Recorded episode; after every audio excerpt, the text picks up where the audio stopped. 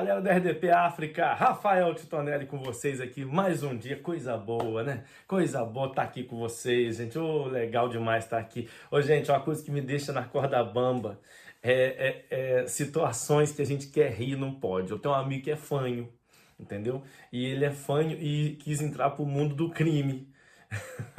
e o pior é que não era só ele, era ele e o irmão dele, os dois fanhos né? E queria entrar pro mundo do crime. Só que os caras, imagina ser assaltado assim, lá no Brasil isso, por um cara chegava assim, ó, é um assalto, mão ao alto, levanta a mão, hein, meter bala. Você não, não, não, não dá para dar moral pra um cara que te assalta assim, é ou não é? Esse cara, ele falou que revoltou com a vida porque ele tinha uma namorada e um dia ele ligou para ela no, no, dia que a namorada dele fez anos, ligou para ela para fazer uma surpresa, ela atendeu, ele falou assim: Amém você nessa na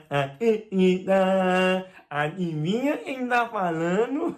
E ela, lógico, começou a rir e adivinhou.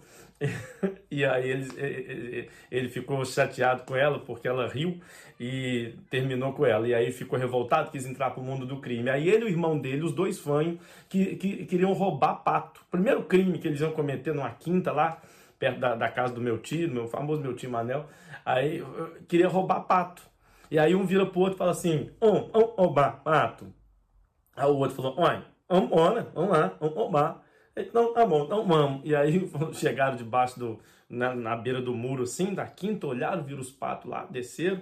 Aí falou um com o outro assim: ó, assim, eu vou, uno o muro, eu uno o muro, pego o pato, jogo o pato para fora, você pega o pato, eu uno de volta e nós vai embora. Beleza? Aí o outro falou, beleza. E aí um ficou lá debaixo do muro, tomando conta, o outro pulou. Nisso que ele pulou, como estava escuro, ele caiu em cima do pato. Na hora que ele caiu em cima do pato, o pato fez Quá! Aí o outro lá de fora, qualquer um, não escolher não. Então, gente, se deixa a gente na corda bamba demais numa situação dessa, fala a verdade. Mas semana que vem eu volto com mais histórias para vocês. É, ó, é bom demais estar com vocês. Fiquem com Deus. Até semana que vem. Eu sou Rafael de. Me siga nas redes sociais e a gente se vê. Valeu! Às vezes acontece-nos com cada coisa. Apanhei o toca-toca.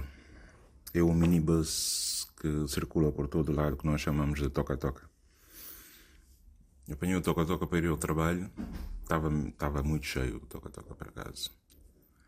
Nisso, um dos passageiros, quando estávamos a aproximar de uma, numa das paragens, um dos passageiros estava a tentar falar com, com o ajudante do condutor que nós chamamos de amparante. Ele estava a tentar falar com o amparante, estava a dizer pá.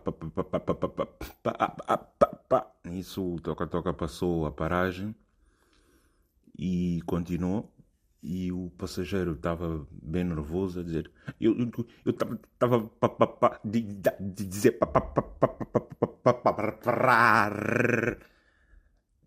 Nisso, quando o toca-toca para, ele sai de lá nervoso porque não queria descer, queria descer na paragem anterior e começou a discutir com o amparante. Isso, isso, isso, isso, isso, isso, isso, isso, é um. E o amparante, afinal, também era gago. E o amparante disse Parvo, parvo o quê? O senhor, como já estava nervoso, meteu um, uma bufutada no, no amparante, começou aí uma confusão, deixa o, o condutor para tentar evitar a confusão e afinal o condutor também era gago. Epá, fogo, parecia uma, um filme. O condutor a tentar... Para, para, para, para, para lá, pá, para lá, pá. Nisso, aquela confusão, tivemos que ir para a esquadra da polícia. Eu tive que ir como, como testemunha. Eu fui para, para a esquadra. Quando chegamos na esquadra, o, estava lá o comissário e mais dois agentes da polícia. Então o, o condutor começou a explicar. E estava no volante. Nisso, quando ele começa a gaguejar, o comissário, que afinal também era gago, achou que o condutor estava a gozar com ele. Disse logo aos agentes: Põe esse gajo aí na, cela. Levaram um condutor para a cela. Nisso pediram o, o ajudante para, falar. Ele começa. Passageiro, o, o comandante. Gajo na cela. Levaram também o, o coisa, o, o, ajudante para a cela. E nisso o, o, passageiro ficou com medo, porque ele também era gago. E já reparou que os dois, por serem gago, foram parar a, a cela, né? Quando lhe pediram para explicar, ele começa. Concentrou-se e começou. Ah, eu estava no carro e estava. Queria descer numa paragem anterior, mas o ajudante, o amparente, não, não, não, não me atendeu. E eu acabei por, por, por passar e, e, e parar no, na paragem a seguir. Então, isso é que aconteceu, né? Naquela discussão, ele chamou-me de parvo e eu tive que reagir, dei-lhe uma bufetada. Então, foi mais ou menos isso que aconteceu. E o comissário disse: oh, oh, oh, Ok, pode, pode ir, pode ir. E o passageiro levantou-se para ir embora. Quando chegou na porta, virou-se e disse ao comissário: muito, muito obrigado. E o comissário, meta-me esse gajo lá na cela. Ou seja, foram todos parar na cela por causa da gaguez. Estão a ver? Aqui em África é complicado ser gago. Viva! Sejam todos bem-vindos a mais uma edição do programa Na Corda Bamba. É verdade, Na Corda Bamba é o meu, o seu, o nosso programa, aquele programa que traz alegria na sua casa, o programa que entra na sua casa sem bater a porta, claro, o programa que traz vivacidade, o programa que traz tudo de bom para si e para sua família. Olha, e quando chega quarta-feira, realmente quem vos fala diretamente de Moçambique para o mundo sou eu, vosso humorista moçambicano, é Elder Melembe. Dizer que, na verdade, a semana começou muito bem no meu país, não temos nada para reclamar. Esta semana não vamos reclamar nada porque na verdade já estamos cansados de reclamar. A única coisa que podemos falar é que seja o que Deus quiser. A vida aqui no meu país está tipo aquela música. Deixa a vida me levar, vida leva eu. Vamos aguentando, o importante é ter saúde só. Olha, esta semana eu venho falar de, de, algum, de alguns pontos das famílias africanas, principalmente famílias moçambicanas. É muito engraçado você, a família moçambicana só se reúne quando há festa ou há funerário. E quando há festa, nem todos vêm porque não conseguem contribuir, mas quando é funerário, todos se encontram, todos os irmãos. Depois, toda hora as famílias moçambicanas têm sempre um que está sempre a trabalhar o outro nos funerais. Tipo, uh, nós não podemos só se encontrar quando são essas situações, temos que se encontrar de vez em quando para tomarmos um copo. Aonde? É tudo mentira, só que viu que é funerário. É, mas famílias moçambicanas são complicadas realmente. Depois aqui em Moçambique, as famílias moçambicanas, quem tem mais dinheiro é que manda. Mesmo sendo criança, é mano. Mesmo sendo não sei o que, é mano. Ele que resolve tudo. Então, são um dos pontos que as famílias moçambicanas têm. Outro ponto muito engraçado das famílias moçambicanas me fez até recordar o, o meu pai. É, o meu pai era um grande motivador e, na verdade, era um grande motivador para nos pôr a estudar, porque ele sempre falava: vocês têm que ir para a escola, meus filhos. Eh, vocês sabem que riqueza de nós pobres é caneta. É verdade, você, se não estudar, vai continuar mais pobre. E aquilo motivava-nos. Havia dias que a gente reclamava: sei, papá, hoje eu na escola não é dia hoje. E ele já vinha nervoso: vocês não vão para a escola? Hum? Vocês não vão para a escola? Aqui, só aqui, aqui, um quilômetro e meio já estão a reclamar? No meu tempo, no meu tempo, eu saía de Boane até Maputo cidade. Hum? Boane até Maputo cidade. É verdade, na altura nós não conhecíamos bem esse Boane até Maputo cidade. Agora que já conhecemos. Meu pai andava 82 quilômetros para ir para a escola. Papá, que hora você entrava? Ah, no meu tempo, eu ia para a escola 82 quilômetros, voltava ainda a cozinhar, ir para machamba. Papá, você nem de caro ia. Por que está a fazer isso, papá? Por que está a nos mentir? Hum? Depois sempre tinha um outro tio do lado. Disse, mano, até no teu tempo não era nada. No meu tempo nós saíamos de Catandica até Manica. Quer dizer, 144 quilômetros. O outro é vir nos enganar. É verdade, nas famílias moçambicanas sempre tem um motivador que é o pai.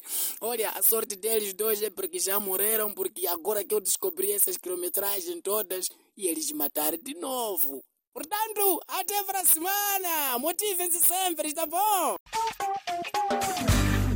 Olá, senhoras e senhores, daqui fala para vocês o humorista Wazemba para o mundo. Um forte abraço. Aqui na Corda Bamba só a paz e alegria, porque aqui no Na Corda Bamba, por exemplo, não é? Todos os funcionários do Na Corda Bamba são felizes, não é? É difícil um funcionário do Na Corda Bamba ter um pesadelo, porque tem bom salário, tem um bom atendimento, porque aqui no Na Corda Bamba, quando alguém sonha, só mesmo sonhar, não é que o salário aumentou, dia seguinte o salário vai aumentar. Eu não sei se nessa rádio não é a, a compatibilidade espiritual é como, não é? E é bom. Então, você como ouvinte também pode receber essa benção. Não é? Por exemplo, você é taxista, está a levar alguém na tua viatura, estaciona, diz assim, Caro passageiro, vamos ouvir um pouquinho do Na Corda Bamba porque isso faz bem à saúde. Sim, porque você taxista, você não sabe o passageiro que estás a levar se tem qual é problema. Porque também você não pode perguntar no passageiro, caro passageiro, estás a subir, quero saber qual é o teu problema. Não, claro que você não pode perguntar. Mas nunca é demais você dizer no passageiro, por exemplo. Deixa-me estacionar, vamos ouvir um pouquinho na corda bamba. Porque é para rir. rir. Rir faz bem à saúde. Em toda parte do mundo, rir faz bem à saúde não é? Mas atenção, numa relação, quando a mulher está a rir, numa discussão, a mulher está a rir, tens que ter muito cuidado. Mas pronto, hoje na verdade vou falar, não é? A saída da cadeia. Sim, eu quando saí da cadeia, eu quando saí da cadeia fiquei lá meio, meio, meio, meio tonto psicologicamente e comecei a ter algum historial. Por exemplo, eu quando estava na cadeia, estava na cadeia e a primeira vez que me enviaram uma carta mexeu comigo mexeu com os colegas que estavam lá na cadeia, meus colegas da sala, não é? E mexeu também com segurança, porque aquilo mexeu com a minha estrutura, o meu, o meu subconsciente. Sim, quando eu recebi a carta, aí o segurança trouxe a carta, estava no envelope, por cima do envelope estava escrito para ti, Wazemba. Peguei a carta, abri o envelope, tirei a carta, não é? Aí de repente comecei a lacrimejar. Só, de, de, só comecei a gritar: Muito obrigado, meu Deus, muito obrigado por me mandarem essa carta. Mas os segurança e os outros presos que estavam comigo na cela ficaram surpreendidos. Por quê? Porque na carta não tinha nenhuma escrita. Mas eu sabia quem enviou a carta. Aí parecia que estavam me ver que era maluco. Me disseram, mas senhor Wazemba, como é que você está a agradecer se aqui na carta não tem nada? Aí eu disse: Não, eu já sei que o que mandou essa carta é o meu irmão. Como é que você sabe que o que mandou a carta é o teu irmão? Não, porque estamos há muito tempo que a gente não conversa, não se passamos palavra. Depois então, foi assim então que acharam que eu sou louco, não poderia ficar naquela cadeia. Saí da cadeia, não é? Assim que eu saí da cadeia, comecei a criar outros mecanismos da minha vida, não é? Porque eu não posso ficar parado, não é? Não posso ficar parado. Mas depois eu fiquei surpreendido com uma coisa que eu vi no hospital. Então, saí do, saí do hospital emocionado. Fui ter com meus amigos. De repente comecei a lacrimejar. Os meus amigos perguntaram: Uazé, mas estás a chorar o quê? Eu disse: Não. Estou a chorar o meu irmão lá no hospital. Não ouve e não fala. Eu até quero tanto lhe dizer que te amo. Mas o teu irmão nesse exato momento tem o quê? Está em estado de coma? Eu disse: Não, é recém-nascido. Basei! Ei, mano pessoal! Olá, olá, olá, olá! Aqui em Cabo Verde está o clima de Copa do Mundo. Como assim? Mas Cabo Verde não está na Copa. Ah, sim, é verdade, que pena. Aliás, Cabo Verde nunca foi para Copa nenhuma. Sabem que mais? Ainda bem! Olá,